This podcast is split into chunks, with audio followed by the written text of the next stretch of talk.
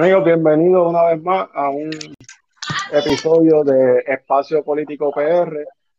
Mi nombre es Jason Torres, como siempre me acompaña Iván Rodríguez. Saludos, Iván. Buenas noches, te hecho y buenas noches a, a señorita Ramos que nos acompaña hoy. Gracias, gracias. Buenas noches a todos. Bendiciones. Amén. Como es ya de costumbre de camino a las elecciones, hemos hecho un trabajo para atraer diferentes candidatos a diferentes posiciones electivas para que los ciudadanos hagan un voto informado y sepan quiénes son los candidatos a diferentes puestos, sea la Cámara o, sea el Senado, y conozcan sus propuestas de, de primera mano. Hoy nos acompaña Noelia Ramos del Distrito 9, Bayamón y Alta, por el Partido Popular. Saludos, Noelia. Saludos, saludos a todos. Buenas noches a todos. Buenas noches. Noelia, para comenzar con, con este episodio. ¿Quién es Noelia para los que nos están viendo a través de este Facebook Live y luego nos estarán viendo en las diferentes plataformas de audio? ¿Quién es Noelia? ¿Cuáles han sido sus experiencias laborales, académicas, dentro del Partido Popular? ¿Y qué te motivó a aspirar a la Cámara de Representantes? Pues Noelia Ramos es una joven nacida en Bayamón, eh, vive en Toalta, tengo una adolescente de 15 años eh, jefa de familia. Estudié técnica cardiovascular, tengo estudios conducentes en trabajadora social, fui pastora de jóvenes nueve años, siempre he sido líder activa en la iglesia. Eh, me crié en, la iglesia, en la iglesia Torre Ortega, desde, nací en la iglesia Torre Ortega, y siempre he estado trabajando y sirviéndole a, en el área de las iglesias. Este, trabajé cuatro años en la Cámara de Representantes con el presidente Jaime Perello, He estado en la política activa desde el 2010. Eh, estuve en la campaña de Jaime Perello, trabajé en operaciones de campo del doctor David Berniel, ayudé a Héctor Ferrer. He estado activa siempre en la política en mi Partido Popular. Eh, ¿Qué me motivó a correr en la política? Pues mira, este, uno escucha tanto la gente que se queja de los políticos y critican a los políticos y yo quise dar ese paso al frente y en la Biblia dice que Dios busca hombres y mujeres que se paren sobre la brecha para hacer la diferencia. Y yo dije, yo quiero hacer la diferencia, no me quiero sentar a criticar y a quejarme, quiero ayudar y aportar, hacer la diferencia y echar para adelante nuestro país. Y me hice disponible para correr en este distrito 9. El distrito 9 es un distrito que yo amo, es el distrito donde yo me crié, el distrito donde he vivido muchos años, el distrito donde vive mi familia. Yo tengo en el área de Bayamón, en el precinto 12, tengo mi abuela materna, vive mi papá, vive mi familia materna y en el área de Toalta, que es el precinto 13, tengo a mi abuela paterna y la familia de mi papá. O sea que estoy entre los dos lados y me crié en los dos lados, porque tengo una abuela acá y una abuela allá. Y este distrito, pues, lo amo, lo adoro y es el distrito donde me gustaría echar hacia adelante, ayudar a la gente a echar hacia adelante y me he hecho disponible porque quiero hacer la diferencia en mi país. No quiero ser parte de las quejas, quiero ser parte de la solución. Que si nos unimos como puertorriqueños, y yo soy de las que creo fielmente que lo último que se pierde es la fe y la esperanza, y mientras haya vida hay esperanza. Y yo creo que podemos todos unidos, si ponemos de nuestro granito de arena, podemos hacer la diferencia en nuestro país. Y tenemos que pensar en el ahora, en el presente, en las generaciones que vienen detrás de nosotros, en nuestros hijos, los nietos. Tenemos que hacer las cosas pensando en el más allá, no estancarnos pensando en hoy nada más. Tenemos que pensar también en el futuro. Noelia, eh, para ya ir pasando entonces, a, de luego de tu presentación, pasar a, a, la ronda de preguntas que tenemos el compañero Iván Rodríguez y, y este servidor. Quisiera saber si el 3 de noviembre Noelia Ramos sale favorecida con el voto del pueblo de Bayamón y Toalta, ¿cuáles serían esas dos o tres propuestas que una vez usted esté en la Cámara de Representantes fueran las primeras que implementaría para ayudar a su distrito o un proyecto que acapare a todo Puerto Rico? Pues mira, la, a mí me encantaría de las primordiales serían las tres cosas primordiales que me gustaría trabajar es, número uno, que es es esencial en todo, en todo Puerto Rico es la educación. Eh, trabajar en el área de educación, qué se puede mejorar, qué se puede modificar, qué podemos añadir en el área de educación. Eh, la segunda sería ayudar a los pequeños y medianos comerciantes. En esta área de en Alta y en Bayamón, en el área del campo, hay mucho comerciante, hay mucho chinchorro, mucho negocio. Y habría que, hay que ayudarlos a ellos, porque lamentablemente en nuestro país se le ponen mucho los pies a, nuestros comerciantes, mayormente en permisología, en los trámites que ellos tienen que hacer. A veces le, le pone, el gobierno le pone los obstáculos y nosotros tenemos que ser facilitadores de ellos porque son los que mueven la economía de nuestro país. Ese dinero se queda aquí en Puerto Rico y tenemos que ayudar a los comerciantes de nuestro país, en nuestro distrito. Y la otra cosa sería la seguridad. La seguridad, porque en el área de Toalta tenemos pocos guardias municipales, no hay mucha presencia de guardias estatales y en el área del campo de Bayamón, los municipales no suben al área del campo de Bayamón. Y contamos con estatales muy pocos, que en el área de seguridad, tanto en general en el distrito completo, como también trabajar y fomentar la educación y la prevención y motivar a esas mujeres, porque la violencia ha subido demasiado en estos días. En estas últimas semanas hemos visto las noticias que la violencia en contra de la mujer ha sido muy fuerte. Y yo sería una voz defensora de la mujer, obviamente en contra de todo tipo de violencia en, todo, en contra de todo tipo de violencia, porque ya está bueno, o sea, en nuestro país no podemos dejar que se nos siga destruyendo y la gente viva con miedo. Tenemos que tener esa educación para fomentar la seguridad y también cuidarnos unos a otros. Eh, trae un tema muy importante dentro de las propuestas que, usted quisiera implementar una vez llegue, a la Cámara, que es el tema de la educación. Eh, el Departamento de Educación durante muchos años ha tenido muchos problemas, entre ellos que la, los servicios no están llegando directamente al salón de clase, al estudiante y al maestro. Todo se queda a nivel administrativo, como eh, en San Juan, a nivel central, y no sale a, a los salones de clase. ¿Qué, ¿Cómo podemos eh, trabajar, ya sea por medidas de, de legislación, para que los servicios lleguen y se descentralice eh, el Departamento de Educación y con el reto que tenemos hoy en día del COVID-19, que los estudiantes se, han visto afectados porque o tienen la computadora pero no tienen internet, o tienen internet pero no tienen la computadora. ¿Cómo Noelia de la Cámara de Representantes podría trabajar en este asunto para solucionar los problemas? Bueno, eso, de hecho, en estos días la gobernadora firmó una orden para incentivar lo del Internet en los hogares que creo que es muy buena decisión, pero creo que la debió de haber hecho un poquito antes. Pero por lo menos la hizo. En educación hay que sentarse a evaluar, verificar dónde están, qué es lo que tienen, qué es lo que hay que modificar, porque hay muchas ideas y muchos proyectos que a uno no le gustaría hacer. Y los niños de educación especial, que con esto de la pandemia han sido yo creo que los más afectados, que no están recibiendo sus terapias, sus ayudas, sus servicios, porque los niños de educación especial no se le puede exigir como a los niños que están conectados normalmente cogiendo la clase todo el día. Y esa es, eh, son muchos detalles dentro de educación que hay que evaluar cada uno, que todos son importantes, pero hay que ver dónde están parados y hacia dónde queremos ir. Porque lamentablemente la educación en nuestro país es una educación que debe de mejorarse en muchas áreas, pero no se hace como debe de hacer. Y nosotros necesitamos trabajar esa área de educación porque la educación es fundamental, pues es fundamental para los niños, porque es lo que tú les, lo que aprenden, la, lo que de acuerdo a sus bases, su, su, crianza, o sea, es algo donde tú los educas para que ellos aprendan, para que sean seres humanos buenos y a la misma vez sean inteligentes y aprendan de todo, Educa eh, español, inglés, matemática, para que se vayan desarrollando en la vida. Y en el área de educación es, es un área que hay que tocarla con pinzas y evaluar y sentarse a, reevaluar también qué se está haciendo, si está funcionando o hay que modificarlo. eso es un área bien amplia. Iván, ¿tienes alguna pregunta?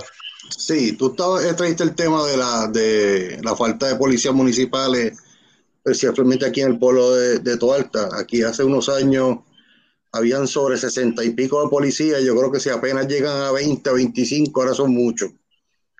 y, los problemas sociales son como un círculo vicioso. O sea, si la, de la, mucha gente tiene la creencia de que pues, la educación empieza en la escuela, la educación no empieza en la escuela. La educación empieza en la casa. Lo que pasa es que las actitudes de los, de, los, yo digo los chamaquitos, o es la forma de eso, es, es un reflejo de las actitudes de los papás. ¿Y qué pasa? En una, economía que tenemos como la que tenemos en este pueblo, donde después de las 4 de la tarde el pueblo está muerto, donde la mayoría de los eh, negocios que había en el pueblo han muerto, donde no se ha fomentado en los últimos años ningún tipo de desarrollo económico en el pueblo, conlleva al ocio, a que pues, se pongan incordios, quieran romper, robar. Este, se pongan creativos. Demasiado de creativos, yo diría, eh, sin incluir otro, otro montón de, de cosas. ¿Qué haría uh para desarrollar ese, ese, venga redundancia, ese desarrollo económico, ese ocio y ese, ese tipo de, de, de actividades que se necesitan en el pueblo? Pues mira, una de las, dentro de la seguridad, es muy cierto, tenemos muy pocos oficiales de municipales en, en Alta. Este, y eso se ha debido a, la economía, que buscan cada cual, cada ser humano busca dónde está mejor, dónde pueda progresar, dónde gane más. Que todo, todo, eh, todo ser humano hace eso. Pero nosotros aquí en Alta debemos de fomentar también, eh, evaluar, pero entonces ahí entramos en el punto de que en Toalta hace falta una mano amiga para el alcalde. ¿Por qué? Porque quien busca que se asignen los fondos, quien busca las ayudas para que se asignen al municipio es el representante. Y si el representante no está trabajando a la mano, a la par con el alcalde, no logran nada, porque si cada cual jala para su lado, no logran nada. Lamentablemente, este distrito lleva 32 años PNP y en la administración que lleva Chito son 8 años Chito no ha tenido en Toalta un representante que lo ayude, que le asigne fondos, que, lo, que trabaje con él mano a mano. Y lamentablemente en Toalta no se ha podido hacer más de lo que se ha hecho por esa razón. Pero yo me hago disponible y lo he dicho, aquí va a ser la mano amiga del alcalde que esté en Toalta, vamos a trabajar juntos, porque aquí quien se beneficia es el pueblo, es por el bien del pueblo que nosotros estamos, los políticos, no para beneficio personal. Y una de las cosas que a mí me encantaría hacer para fomentar la economía en Toalta, y es un sueño que me encantaría hacer, y créeme que voy a trabajar para lograrlo. Tú sabes, no sé si has ido a Dorado, que hacen Noches del Paraíso un viernes al mes, que ponen kioscos de comida en, en la misma plaza, que son comerciantes de Dorado, y ponen música y la gente se sienta a escuchar música, se ponen a bailar, tienen kiosquitos de artesanía y comida y eso promueve la economía del municipio porque son kioscos de los mismos comerciantes de, Dorado. Pues en Toalta, a mí me encantaría hacer eso. Promover kioscos que sean de Toalta, artesanos que sean de Toalta, que puedan en la plaza de, de Toalta, podamos un viernes al mes o cada cierto tiempo poder hacer una actividad que la gente diga, ¿para dónde vamos hoy? Vámonos para la plaza que se puedan sentar con sus sillitas de playa tranquilitos, escuchar música, que puedan bailar, que los niños puedan estar por allí tranquilitos, que se fomente la, la, la coinonía, el compañerismo, la unidad entre la misma gente de Toalta. ¿Por qué? Porque están disfrutando sanamente y a la misma vez están consumiendo en los kioscos y en los comerciantes de, de Toalta y eso mueve la economía del pueblo. Ese es uno de los, de los proyectos que a mí me encantaría trabajar en Toalta y eso ayuda a fomentar a los comerciantes en Toalta. Mira, yo soy un fiel. Ajá, dime yo. No, era que si tienes preguntas de, seguimiento a eso, eh, dale para entonces yo hacer la, Yo soy un fiel creyente y el que me ha oído anteriormente lo sabe de la descentralización. Yo entiendo que hay muchos servicios y hay muchas este, actividades del gobierno central que al fin y al cabo los municipios terminan haciendo. Eh, mantenimiento de carreteras, eh, mantenimiento de estructura, como son a veces las escuelas, son y, estarías tú dispuesta a, de cierta manera legislar obligar al gobierno a que se empiece un, un movimiento de centralización de muchas actividades que ya los municipios hacen.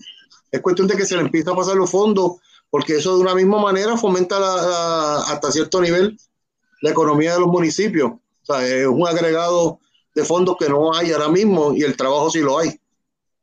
Claro que sí, siempre y cuando sea para beneficio del pueblo, del municipio. Dale. Siempre y cuando sea para que los fondos se lleguen más rápido y se puedan mover más rápido y sea para beneficio de los constituyentes. Eh, dentro de los, cuando hablamos al principio, mencionaste tres áreas que trabajaría. estaba educación, hablaste de la seguridad, hablaste de, del desarrollo económico, que en, este tema pues hablaste de, de, dos cosas, de los, de los dos temas. Eh, ¿Qué Noelia trabajaría eh, para la mujer?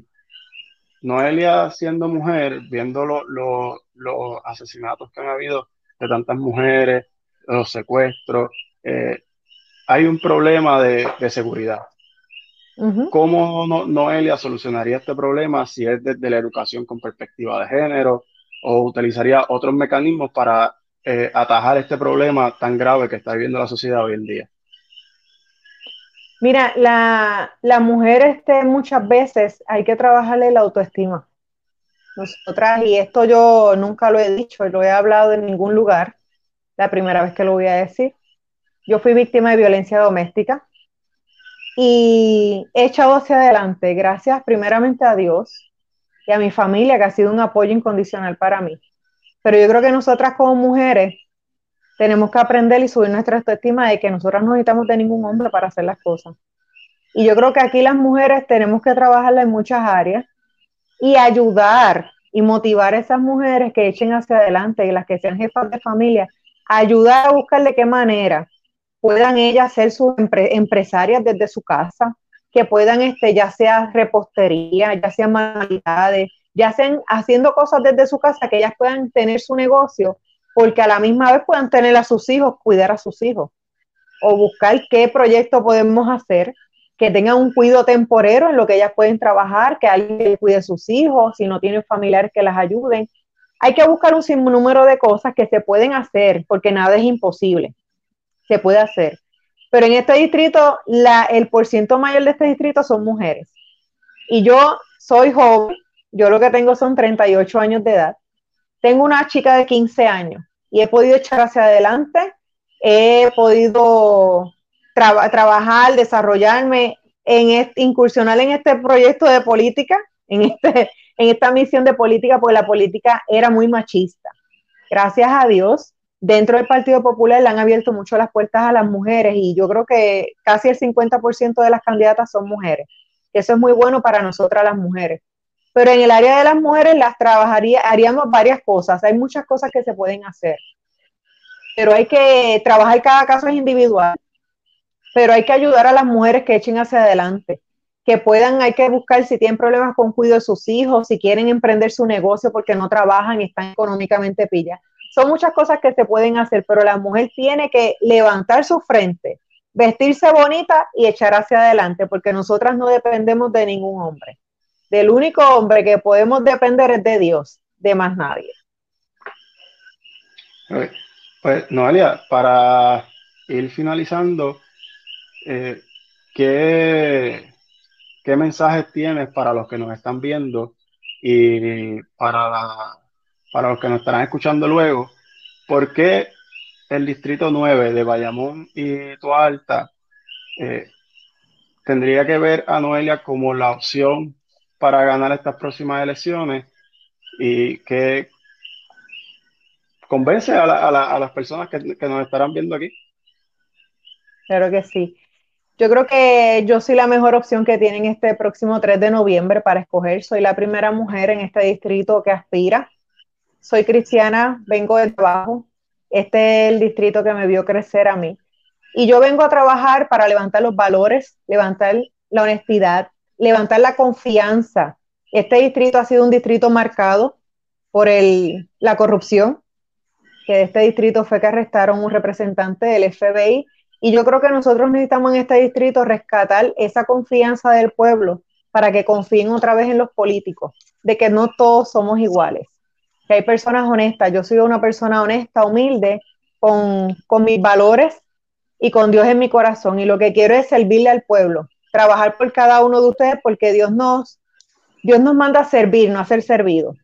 Y vengo a trabajar por cada uno de ustedes y a, a levantar nuestro distrito, que echar hacia adelante nuestro país porque podemos tener un mejor Puerto Rico si cada uno de nosotros ponemos nuestro granito de arena y nos ayudamos y nos unimos como país como lo hemos hecho cada vez que gana un deportista, cada vez que logramos algo en nuestro país, podemos unirnos, pero lo podemos hacer todos los días para echar nuestro país hacia adelante. Y yo tengo mucha fe y creo fielmente de que Dios tiene un propósito con todas las cosas. El lema de mi campaña es generación con propósito.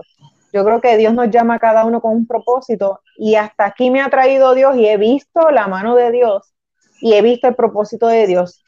Y creo que Dios me puso aquí con un propósito.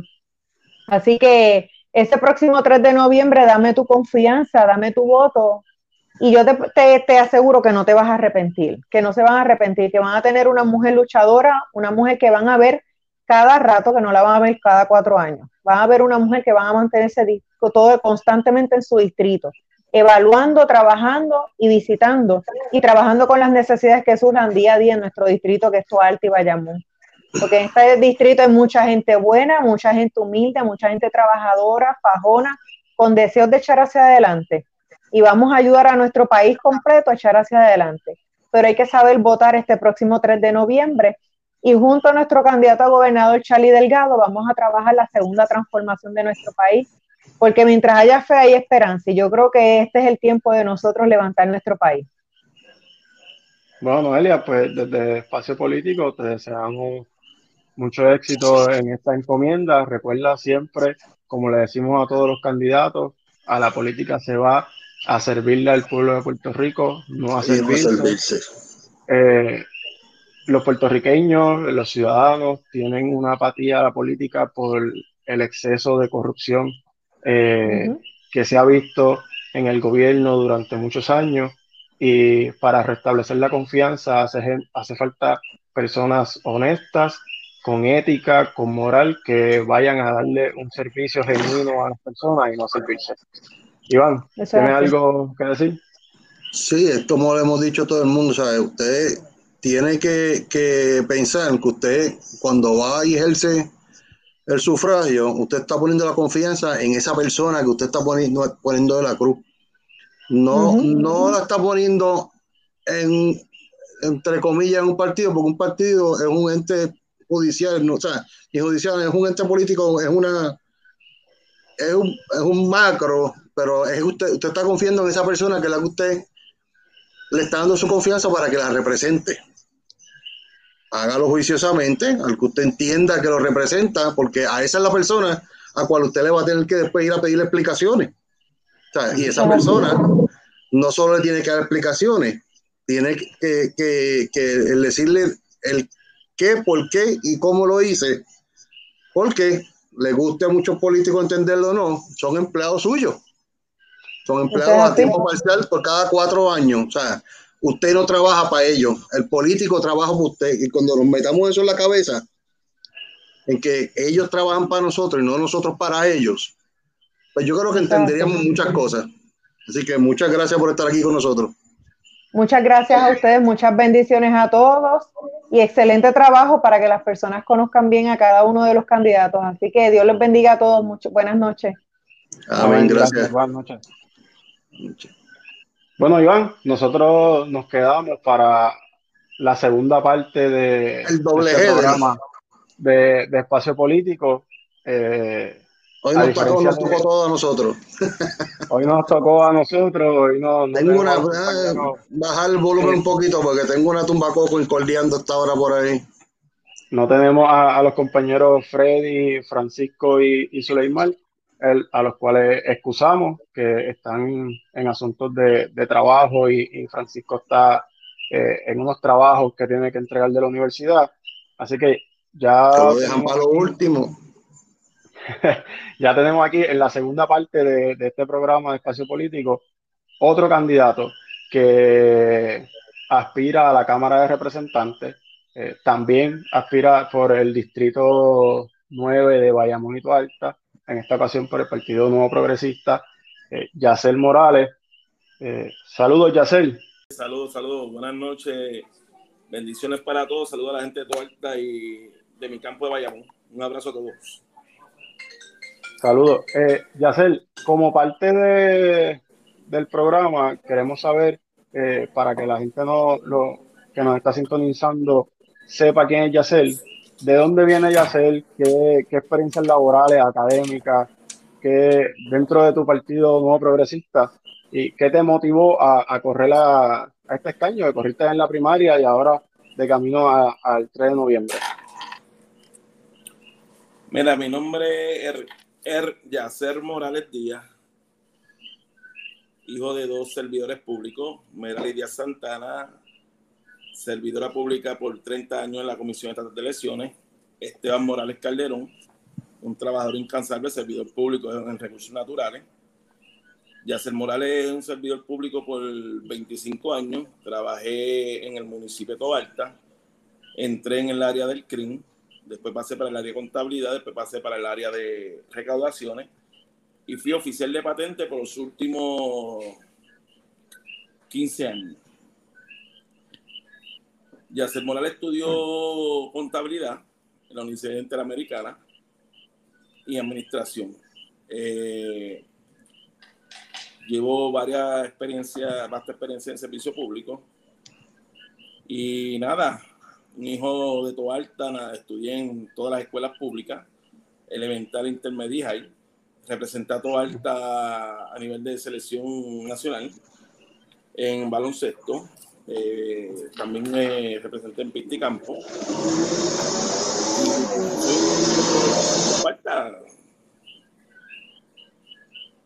Okay. Eh, Yacel, eh, en la primaria hubo una situación con, el que era incumbente en ese momento eh, Nelson del Valle y hoy sale la, lista de, senadores, de empleados del Senado y sus salarios. Y ya que dentro de, ese distrito eh, ha habido el problema de, de, corrupción con uno de los, de los ex representantes de ese distrito, ¿qué Yacer eh, propone en el método de transparencia para que no vuelva a suceder problemas y esquemas como el de Tata Charboniel o como el de Nelson del Valle, que se vio tan marcado en unos meses? Mira, para empezar, entiendo de que no debemos ser comparados. Entiendo que cada persona es un ente aparte lo, cuando yo decidí aspirar, yo aspiré anteriormente en el 2016 porque tenía, entendía que era la persona idónea para encaminar este distrito y llevarlo a un sitio diferente. Las cosas que han pasado en el distrito son lamentables. Ya las, eh, las personas tienen que Este, encarar y y trabajar en su vida personal con eso. Yacer Morales va a trabajar mano a mano con las personas. Transparencia, pues mira, este, yo entiendo que hay que educar, hay que hablar todo el tiempo de lo que estamos haciendo y cómo lo estamos haciendo. Por ponerte un ejemplo, yo estoy en la Cámara de Representantes, Estamos buscando entidades, pues ya identificamos los fondos y vamos a trasladar esos fondos a esas entidades para pegar a trabajar con todas estas personas de bajos recursos que tienen necesidades. Entiéndase con bloques, tortas, cines, neveras, estufas, y estamos en la calle trabajando con eso. Yo creo que todo es cuestión de, de estar enfocado y hacer las cosas de la manera correcta. Yo entiendo que mi experiencia en el servicio público fue intachable. No tuve nunca un señalamiento. Trabajé con comerciantes por 25 años y ellos sí dan fe de eso. el movimiento que tenemos y la visión que tenemos de llevar a todo el campo de Bayamón al sitial donde se merece. Yo entiendo que todo es cuestión de enfoque y hacer las cosas de la manera correcta. Iván, ¿alguna pregunta? Sí, mira, eh, hablando de, pues, de, comerciantes y de desarrollo, económico, desarrollo económico del pueblo, hemos visto en los últimos años, y esta, esta, esto es, un mal que ha ocurrido en, demasiados municipios, yo, y el, de nosotros padece de eso. Desarrollo económico del pueblo después de las, yo te diría que a las 4 de la tarde, porque yo te diría que el, el grueso del comercio en el pueblo son empleados públicos y salen a las 4 de la tarde. Y, ¿qué haría ya eh, y ese desarrollo no se escucha bien. Déjame ver si me oyen ahora. Sí, se oye como un feedback. Y no tengo mandado prendido, mandé a la computadora. Este.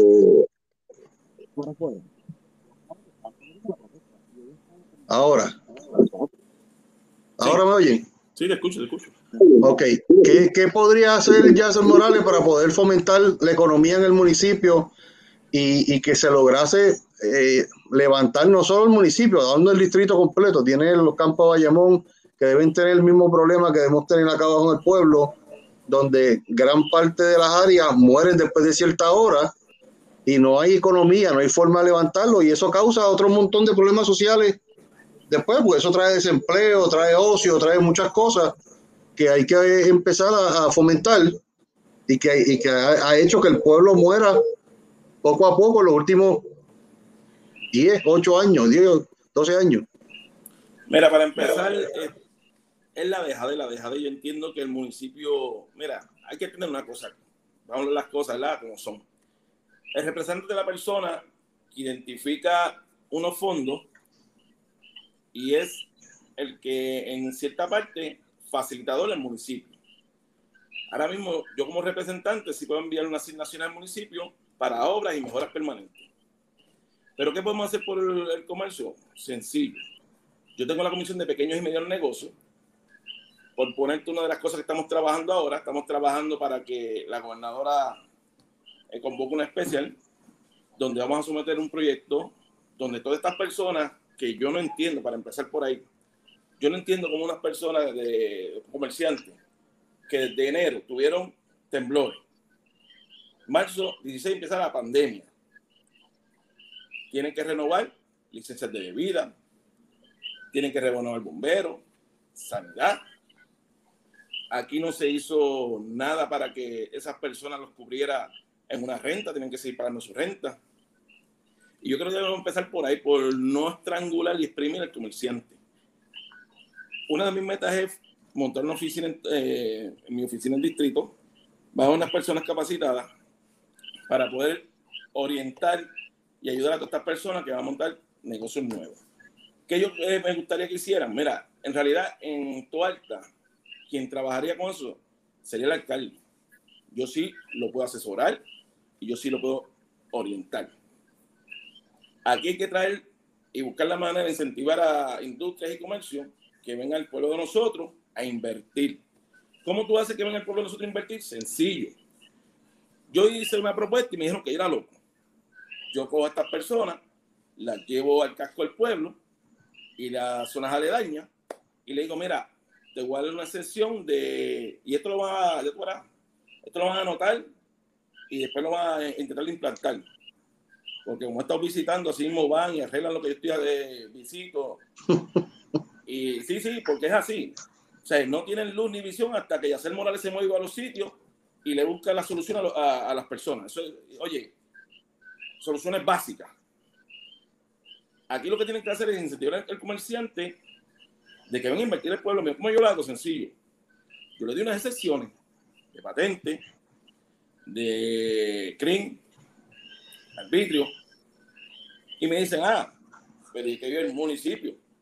Pues de lo mismo que vive ahora, porque si tú no tienes nada, no recibes nada. Pero por lo menos si tú incentivas a las personas y vienen comercio, va a tener IBU, va a tener empleo, se mueve la economía, la panadería, la gomera, el restaurante. ¿Entiendes? Mm.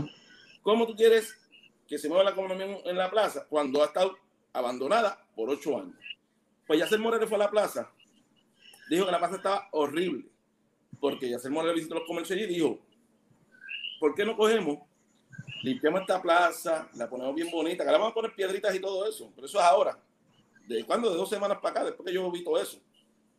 La ponemos bonita, ponemos unas mesitas y estas personas por la pandemia, porque tenemos que entender una cosa, mi gente, tenemos que salvaguardar la seguridad y la salud de las personas. Eso no se ha hablado, eso no se dice. Aquí todo el mundo ha hablado de lo que vamos a hacer, cómo lo vamos a hacer, pero estamos viviendo una pandemia, mi gente. ¿Cuál es la solución? Sencillo, mira, montamos una mesita en la plaza donde la familia pudiera estar con distanciamiento, aprovechar ese espacio ahí, comer, le da incentivos al comerciante de que tenga espacio y pueda abrir. ¿Qué más podemos hacer? Sencillo. Hay algo que yo no entiendo y me van a criticar, pero como yo soy así, yo tengo que decir las cosas como son y como yo las visualizo. Aquí, a los famosos barras, chinchorros, por no vender comida, que ahora están todos como locos y son mis amigos y yo los entiendo buscando un permiso de cafetería para poder abrir, porque, oye, tienen casas que pagar, luz que pagar, agua que pagar, carros que pagar y no tienen entrada. ¿Por qué en toda esta no empezaron el alcalde, no empezaron por buscar la manera de aliviarle el bolsillo al comerciante? Pues como tú quieres más comercio si lo estás entejando. ¿Quién va a venir a montar un negocio de alta cuando tú los estás entejando? Y yo entiendo que hay muchas cosas que se pueden hacer, muchos incentivos que podemos dar, muchas cosas que podemos orientar. Aquí habían, para empezar, sobre 61 guardias municipales. En estos momentos hay 20 solamente. 20 de 61. No se van por mejor calidad de vida. No se van por porque van a estar mejor porque el que está en su pueblo por 100 pesos no va a San Juan y, está mejor. Se van porque no tienen las condiciones necesarias para trabajar, no tienen equipo, no tienen herramientas. Eso afecta al comerciante. Pues claro que lo afecta porque no hay seguridad, no hay estabilidad.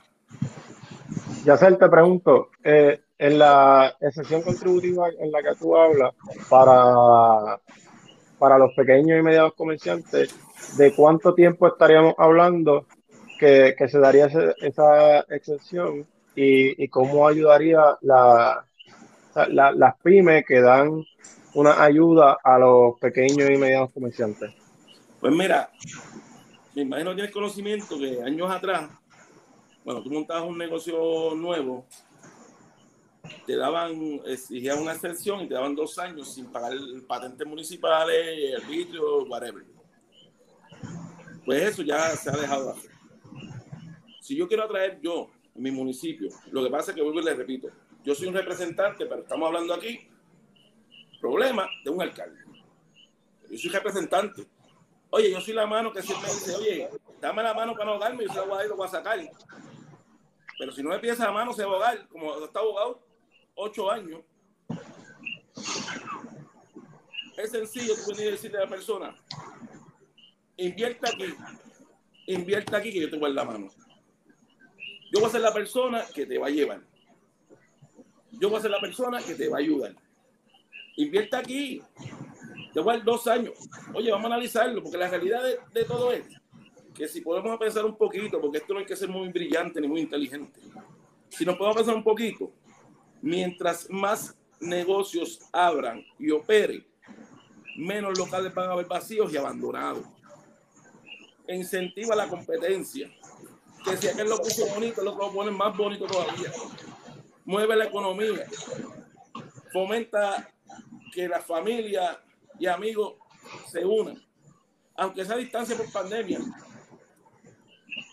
Yo sí puedo asesorar y aconsejar en la vasta experiencia que llevo con comerciantes por 25 años. Pero la realidad que la iniciativa la tiene que tomar el alcalde, no la puede tomar Yacer Morales. Yo aquí puedo ayudar, como le dije, infraestructura. Puedo ayudar que si una cancha, bliche, techado, o el deporte. ¿Qué yo puedo hacer? Mira, que lo tengo en una de mis propuestas. Yo voy a buscar la manera de buscar fondos federales para poder dar equipo a la policía municipal.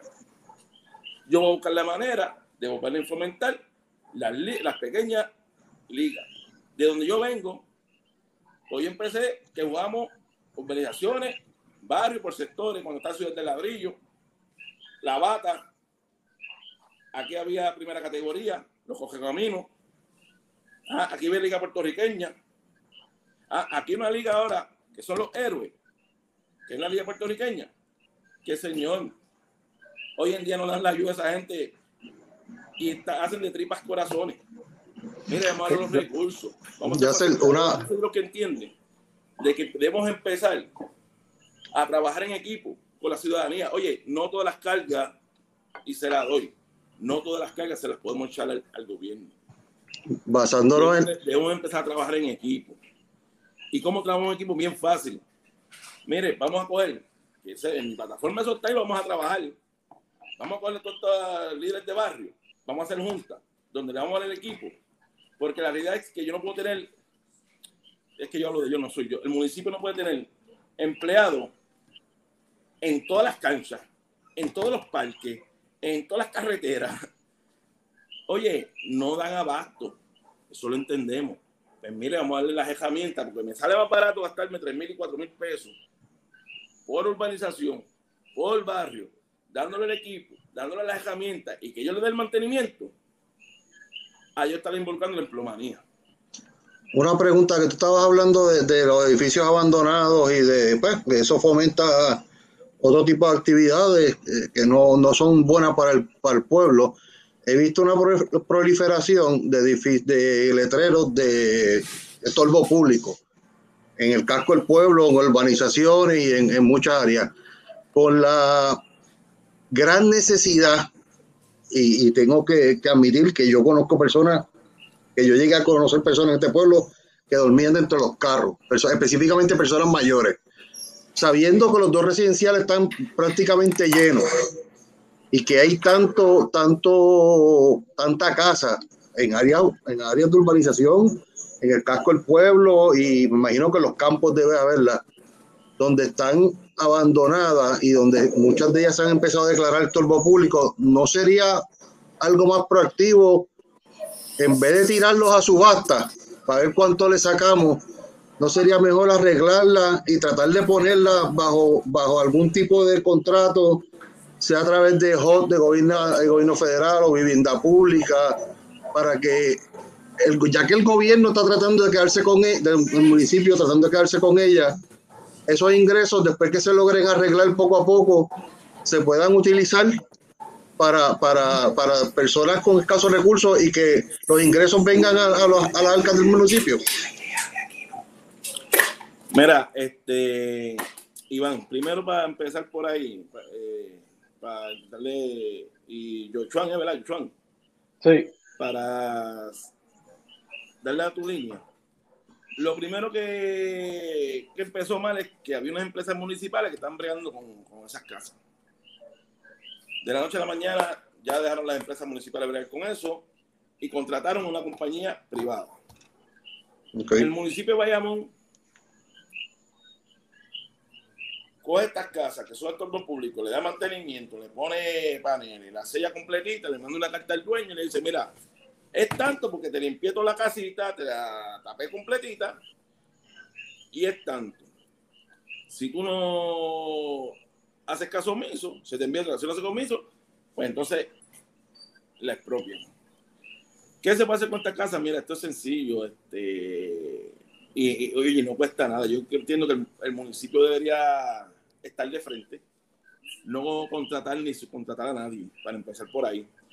El municipio tendría que tener una agencia donde se encargue de identificar conjunto con el CRIM de estas casas que son estorbo público, a ver si tiene algún tipo de deuda, eh, residentes, si, si murieron los familiares, porque muchas veces el desconocimiento es que hubieron eh, parejas que no tuvieron hijos y se queda esa casa ahí por año y le inviertan eh, carta. Y yo creo que aquí hay que hacer un estudio para identificarla. Yo, si tuviera la oportunidad, Esto lo he discutido con el candidato alcalde Héctor Juncoyazo. Hemos hablado muchísimo de esto, de coger estas casas, eh, habilitarlas y darlas como interés social. Interés social te explico, Iván y Joshua.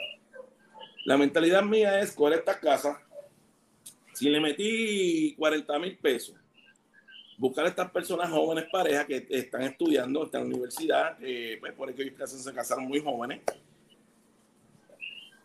tienen sus trabajos y no pueden pagar una casa ni hacer un préstamo grande porque es de conocimiento público en Puerto Rico aquí el que trabaja se gana 1.500, 1.200, 1.150, 1.300 dólares. Agua, luz y como están las contribuciones en este país es imposible subsistir.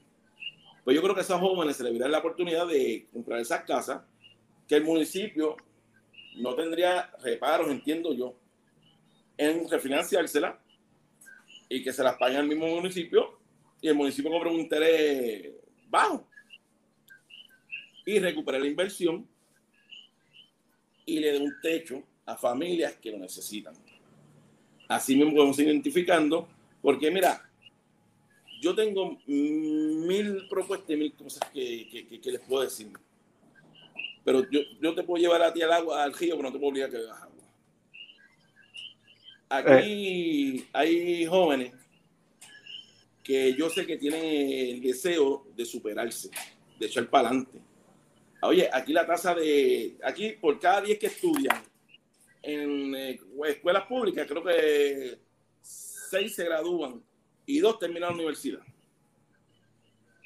Aquí tenemos que incentivarlo porque se nos están yendo los jóvenes a trabajar, porque es por necesidad.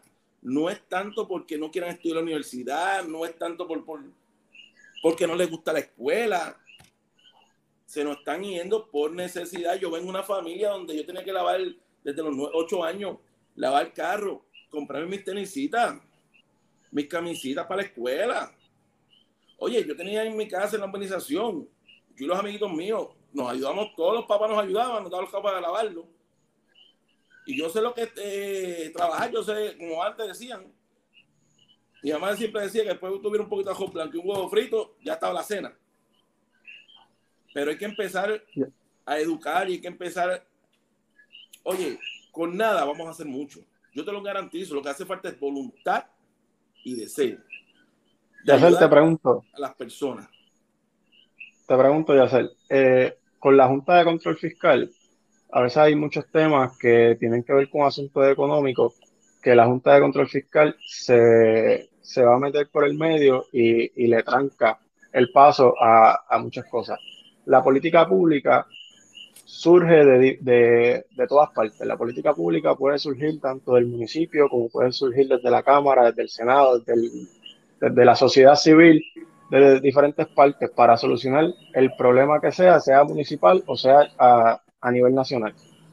Yo, tú favorecerías, ya que estamos hablando del, asunto económico y el asunto de, de, incentivar, que la propuesta que, que se está corriendo en Washington, de traer la industria farmacéutica a Puerto Rico nuevamente a través de un incentivo, favorecería eso ¿Y, qué mecanismo utilizarías para entonces garantizar que los empleos que se quieren crear, tanto en Bayamón como en Tualta, eh, realmente serán nuevos empleos de personas que estaban desempleadas, que para sacarlos de esa tasa de desempleo eh, y la tasa de desempleo bajar, y que no sea una transferencia de, de empleos de personas ya empleadas, que es lo que sucede mayormente en Puerto Rico, que hablan de de nuevos empleos, pero la tasa de desempleo continúa igual, ¿qué mecanismo utilizarías y si favorecerías la llegada de la industria farmacéutica a Puerto Rico nuevamente? Mira, este, eso hay que tomarlo con pinza. Yo soy fiel creyente de que yo tengo que desarrollar lo mío. Yo tengo que desarrollar lo local. Yo soy fiel, creyente de eso. Eso hay que estudiarlo, leerlo, estudiarlo y analizarlo. ¿Está bien? No es que me oponga o está a favor, es que eso tenemos que en su momento ver que se aprueba y ver si nos conviene, nos conviene, porque si te dijera yo a ti que en tu alta la tasa de desempleo no llega al 3%, creo. Lo que pasa en tu alta, y es el problema económico, lo que pasa es que hay que conocer, conocer dónde tú estás. para poder aportar. No podemos hablar por hablar.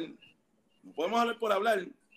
En toda esta la movilidad de las personas que residen en Toalta trabajan en Bayamón, San Juan, Atojei, Río Piedra. Todas estas organizaciones de control de acceso trabajan fuera. Por ende, ¿dónde compran? Afuera. ¿Dónde invierten? Afuera. Eso es como está hablando yo. Y estamos hablando con un residente de una inversión de Fuimos. Aquí me van a Costco o Sam y me compran un televisor. Botan la caja, ¿dónde? Frente a la casa. ¿Quién da el servicio? El municipio. ¿Quién se llevó el, el IBU? Bayamón, Atojei, eh, Atillo. y el servicio lo damos nosotros. Pues hay que empezar a concientizar a la gente y hacerlos que inviertan en su pueblo, que consuman en su pueblo. Y ahí volvemos a lo mismo. Tenemos que incentivar para educar a las personas que son residentes de alta, tenemos que incentivar a estos comercios, a estos inversionistas. Por poner un ejemplo, la zona industrial.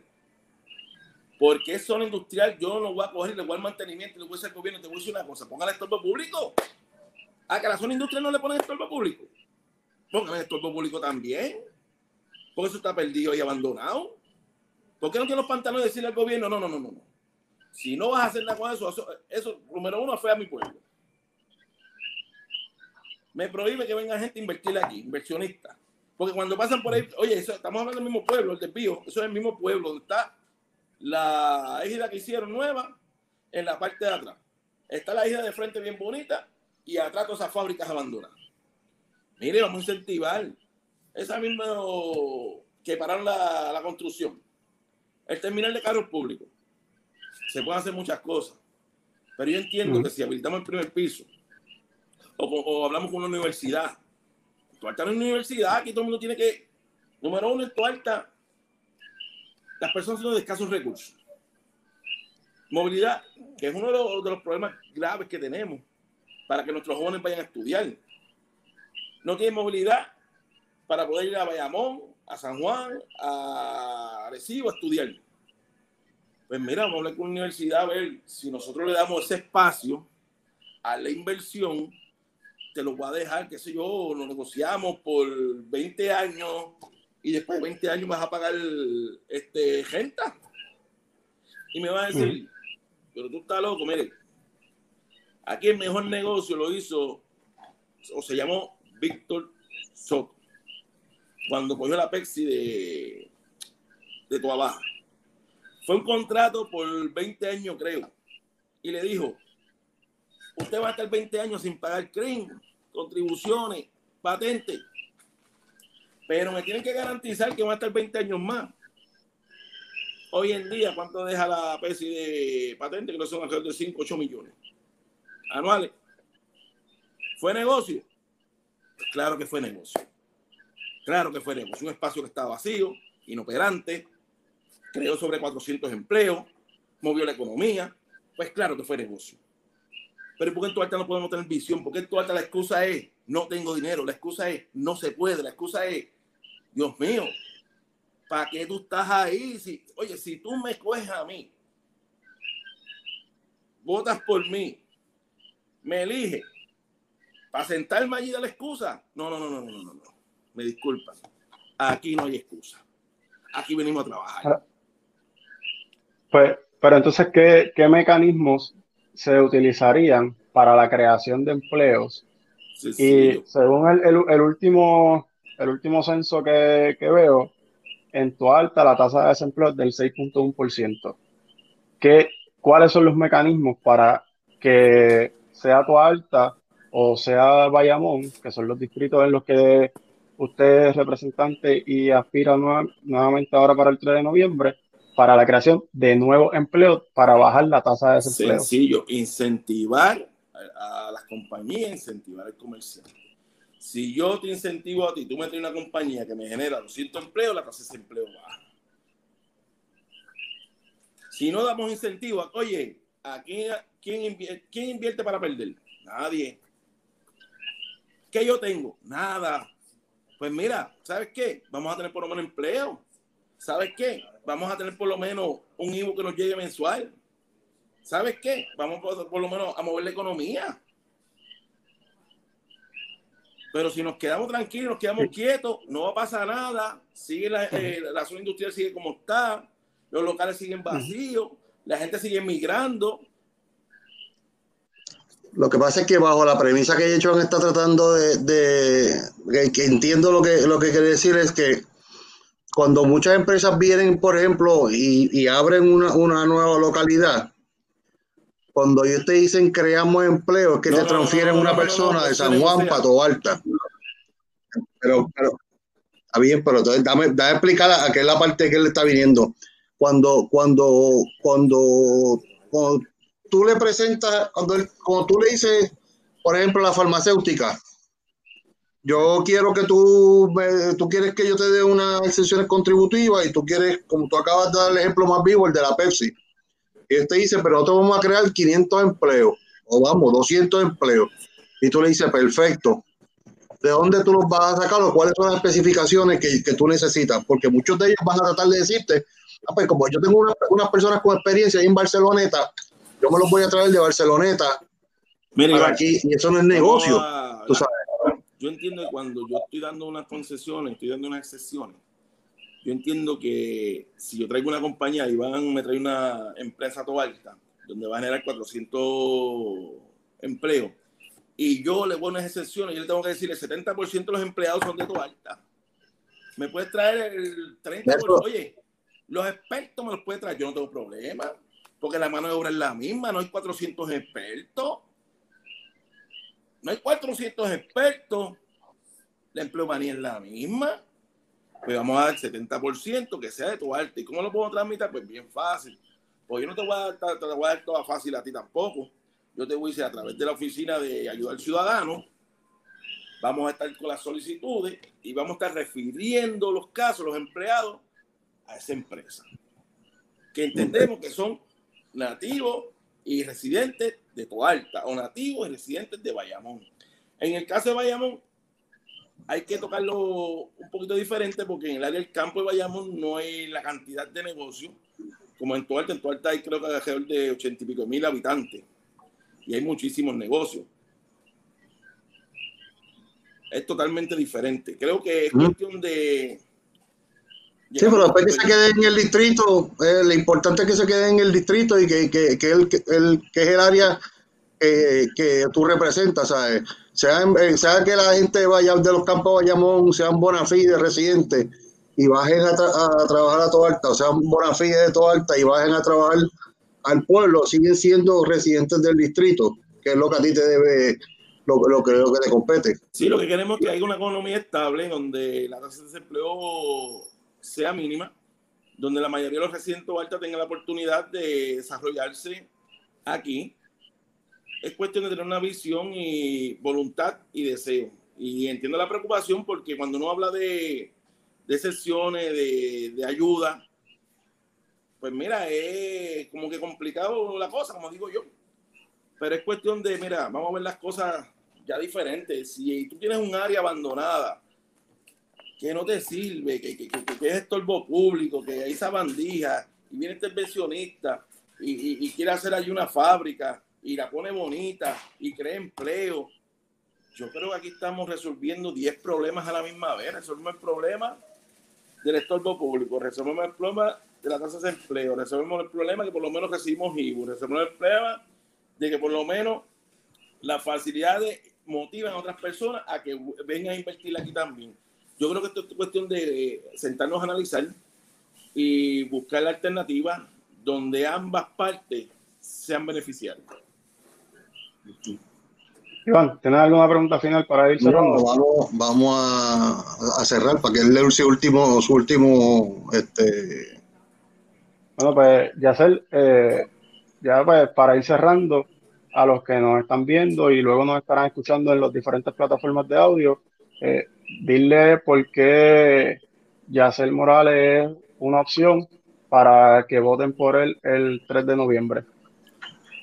Mire, hacer Morales, no te voy a decir porque humildemente, yo entiendo que todo el mundo tiene la, la, la oportunidad de, de, correr y de aspirar y, y tener sus sueños y sus proyecciones. Yo entiendo que mi experiencia, mi compromiso, el deseo, el amor y el cariño que le tengo a mi gente tuarta, que los amo con el corazón, el orgullo que yo siento ser tuarteño y el compromiso que tengo con los campos de Bayamón. Aquí no va a haber excusa. Aquí va a tener un servidor público 24-7 que va a velar por los mejores intereses de su distrito. Aquí va a haber clara transparencia en todas las transacciones que se hagan. Aquí se va a buscar los mejores recursos para identificar y poder resolver y ayudar los problemas básicos de la ciudadanía. Aquí no va a haber excusa. Aquí no va a haber excusa. Aquí el alcalde, si quiere una persona que envíe fondos al municipio de Toalta, por mi gente, yo lo voy a hacer. Mi compromiso es con el pueblo de Toalta y el campo de Bayamón. Las necesidades no tienen colores. Las necesidades no tienen colores. Yo creo que la ventaja que yo tengo es la experiencia, como dije, el compromiso, como dije, el amor que le tengo a mi pueblo, la voluntad y el deseo de ser un excelente legislador y catapultar a todo al, distrito 9, no a todo al distrito 9, al sitial que se merece. Yo creo que podemos hacer mucho. Y con el deseo y el ánimo que yo tengo de servir, por el cual lo he hecho ya por 25 años atrás, me dan la, la ventaja de ser favorecido y no tenemos ninguna duda que el 3 de noviembre vamos a seguir siendo representantes del Distrito 9, pues ya juramentamos hace tres semanas atrás y volvimos a juramentar en enero. ¿Está bien? Así que buenas noches, gracias por la oportunidad. Que Dios me los bendiga a todos. Saludos a mi gente de Toalta y el campo de Bayamón. Tendrá un representante a tiempo completo, 24-7, que sabe, siente y padece sus necesidades. Así que vamos para adelante todos somos Tuarte y como somos Bayamón. Bueno, gracias Yacel por, por aceptar la invitación y estar aquí con nosotros. En y, gracias por todo y por, por, dar tu, tu, tu plataforma y, lo, y tu expresar los deseos de, de, de, lo que tú quieres para el distrito y para los campos de Bayamón y el pueblo de Tuarte específicamente, que es el, el pueblo que te vio nacer. Bendiciones, mi gente, bendiciones. Gracias por la oportunidad. Estamos a las órdenes cuando quieran, pues volvemos. Estoy, ¿verdad? Problemitas técnicos, pero seguimos. Seguro, agradecido. Bueno, Iván, pues terminamos por hoy la, la doble jornada que, que, hicimos por el día de hoy. Tuvimos en la primera media hora a Noelia Ramos, candidata a representante por el Distrito 9 por el Partido Popular Democrático. En la segunda jornada, la segunda media hora, a Yacel Morales, también candidato a representante del Distrito 9, uh Bayamón y Alta. Y, después de las primarias. después, de las primarias, después, que los tipos aquellos llegaron a medianoche y tocaron la puerta. Le tocaron la puerta a Nelson del Valle. Eh, es importante eh, seguir haciendo este tipo de trabajo para que la gente siga conociendo diferentes candidatos a diferentes puestos electivos seguimos haciendo el trabajo para que en la, la próxima semana traer otro, otros candidatos. Esta una que es histórica, que tenemos que ver que la gran, yo te diría que para, yo diría que para más del 90% de los puestos electivos en este país, hay, hay, hay candidatos nuevos y algo sorprendente es que hay mucha juventud, o sea, mucha, muchos especialmente en Cámara y Senado, que le da, la de promedio es de los 20 y pico, yo te diría 24, 25, 31, 32 años, por lo que hemos visto en estos pasados 18 programas. Sí, definitivamente hay una... El nene que vimos fue Zaragoza los otros días. Sí, hay, hay una, unas papaletas totalmente renovadas, mucho joven, mucha mujer que es importante. En eh, partidos más que en otros, pero lo hay. Sí para que se lleven un dato, el 54% del, del elector en Puerto Rico es mujer y tenemos un, muchísimas mujeres corriendo a, a diferentes puestos políticos. Así que recuerda siempre sintonizar los, los diferentes episodios de Espacio Político a través de Facebook Live o a través de cualquiera de las plataformas de audio, Spotify, Anchor, Google Podcast o Apple Podcast. Nos consiguen en todas las redes sociales como Espacio Político PR. En Twitter nos consigues como Espacio PR. Así que, Iván, eso es todo por hoy.